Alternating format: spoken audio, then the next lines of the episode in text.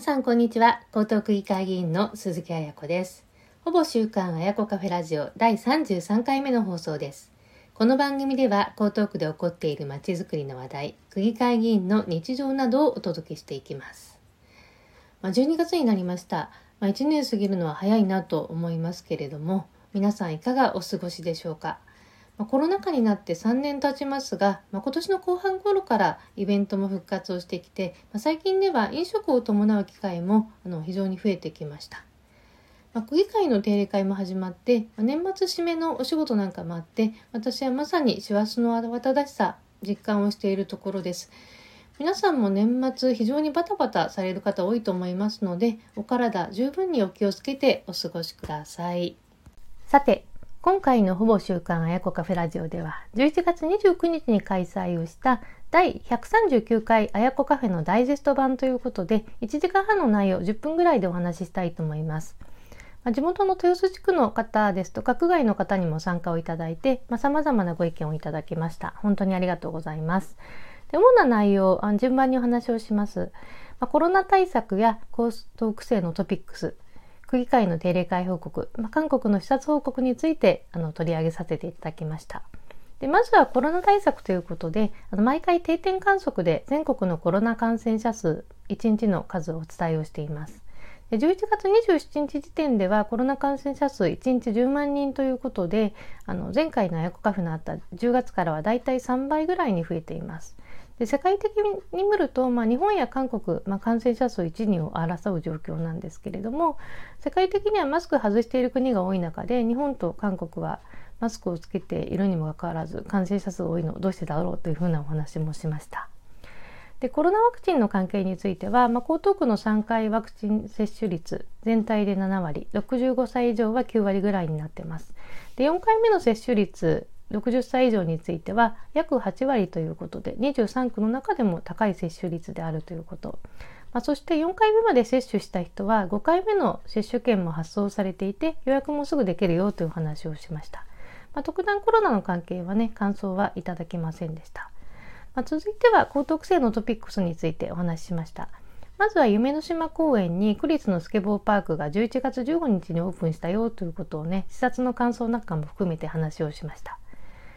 で江東区出身の堀米雄斗選手がスケボーで金メダルを取って、まあ、国内でもスケボー人口が増えたということで、まあ、江東区でもスケボーパーク建設しようということが決定されて、まあ、資金も一部ふるさと納税のクラウドファンディングを使って調達をされています。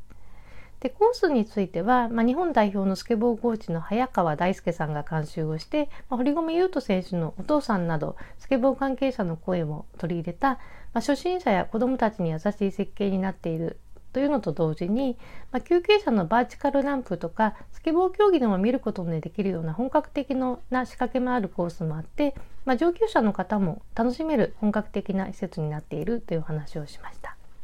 でこのスケボーカパークの建設をきっかけに、まあ、区民の方がスケボーに親しめる環境を作るということのほかに、まあ、利用者のマナー向上も力を入れていくというふうにしています江東区では。で感想としてはですねあの豊洲エリアではマンションの住民の方が、まあ、スケボー利用者の方に対して、まあ、苦情を入れたりとか通報がとても多いというふうな現状もあるんですけれどもスケボーをやっている区民の方スケボーを楽しみたいというお子さんもいらっしゃいますのでうまく共存できるようにしていただきたいですよねというふうな感想もいただきました。でもう一つとしては11月27日に3年ぶりに夢の島競技場で高等シーサイドマラソンが開催をされて応援に行ったというお話もしました。で当日は約3000人のランナーの方があのハーフ10キロにエントリーをして、まあ、2つのレースが行われています。で江東区出身のお笑い芸人でドラマの陸王にも出演をしたことのある宇野健太郎さんがゲストランナーとして参加されて、まあ、開会式でも元気にご挨拶をされていました。でリアルでのマラソン大会、まあ、久しぶりに走れてよかったよというふうな声もたくさん聞かれて盛り上がったというふうなご報告をさせていただきました。で次に江東区議会の報告ということで、まあ、今回の一般質問の答弁で山崎区長が5期目の区長選を目指すということも分かりました。で今回の一般質問はあの私は10月の定例会でやったんですけれども、まあ、4年の任期の最終の質問をする方も多くて、まあ、それぞれが掲げる政策が実現をしたということを確認する質問であるとか、まあ、今回の任期で、まあ、議員を優待する議員の方も数名いらっしゃいましたので、まあ、長い議員生活を振り返るような内容の質問もあったということをお話をしました。で委員会報告としては有明の住民の方の要望が高かった有明地区への図書館の設置について有明スポーツセンターのレストランの施設の跡地を利用して、まあ、図書サービスコーナー閲覧席も備えたものを設置することになったというふうな報告をしました設計と工事が来年度での開設時期は未定になっておりますで私自身も有明のあの図書館の設置については一般質問を何度もやりまして、まあ、図書館の設置をまずはしてほしい。で、難しい場合には、あの図書コーナーの設置だけでもせめてあのやっていくようにというふうに求めていましたので、あの制作が一歩前進をしたという報告をしました。で図書コーナーができて、まあ、地域の方も便利になるんですけれども、まあ、今後もですねあの当初からご要望いただいていた有明地区の図書館、まあ、そして文化センターなどの公共施設の整備を求めていきますというふうなお話もさせていただきました。で今回はそのスポーツセンターのレストランの跡地を使うことになったんですけれども、まあ、江東区内の公共施設に設置されているレストランとかカフェはあの業者が撤退して閉鎖をするあのケースが増えています。で他の業者を公募しても決まらないことが多くて、まあ、その業者としてはあの採算が取れないという理由があったりとか、まあ、利用者のニーズとしては、まあ、レストランやカフェを作るよりもあのご自身でお弁当とかを持ち込んで食事をしたいとかお茶をしたいというふうなあのそういったスペースが求められているということもお話をしました。で、まあ、今後ですねその業者が撤退をしたそのスペースのアトリエをどうするかというのも課題になっておりますというふうな話もしました。でちょうど、まあ、江東区の8階の食堂もその45年間使ったということで、まあ、厨房施設が古くなって業者の契約が終わって、まあ、2年前に閉鎖をされてるんですけれどもあの食堂についてもあの不便になったよねというふうな声もね委員会の時には聞かれました。でこの他には都心部と臨海部を結ぶ地下鉄新線のお話について進展があった話をしました。で東京駅から銀座晴海などを通って、まあ、江東区の豊洲市場とか国際展示場などの駅が設置予定されているんですけれどもこの臨海地下鉄2040年頃の開業を目指して、まあ、事業化されるということをあの小池知事東京都が発表しました。で私もあの区議会で繰り返し質問してきたことですので、まあ、今回の地下鉄8号線の委員会でも今後議論をしていきますのでそのためのご要望や感想もいただきました。で豊洲地区、まあ、新豊洲有明の住民の皆さんには、まあ、これは朗報なんですけれども、まあ、20年も先の話ということで、まあ、ご高齢の方にとっては、まあ、その頃までまだ元気でいるかなというふうな反応もありました。で地下鉄8号線の延伸とか、まあ、地下鉄新線とか、まあ、鉄道の話があの短期間に相次ぐということは本当に江東区にしてもめったにないことなのであの本当にすごいことだなと思います。私もしっかりまちづくりに取り組んでいきたいなと思います。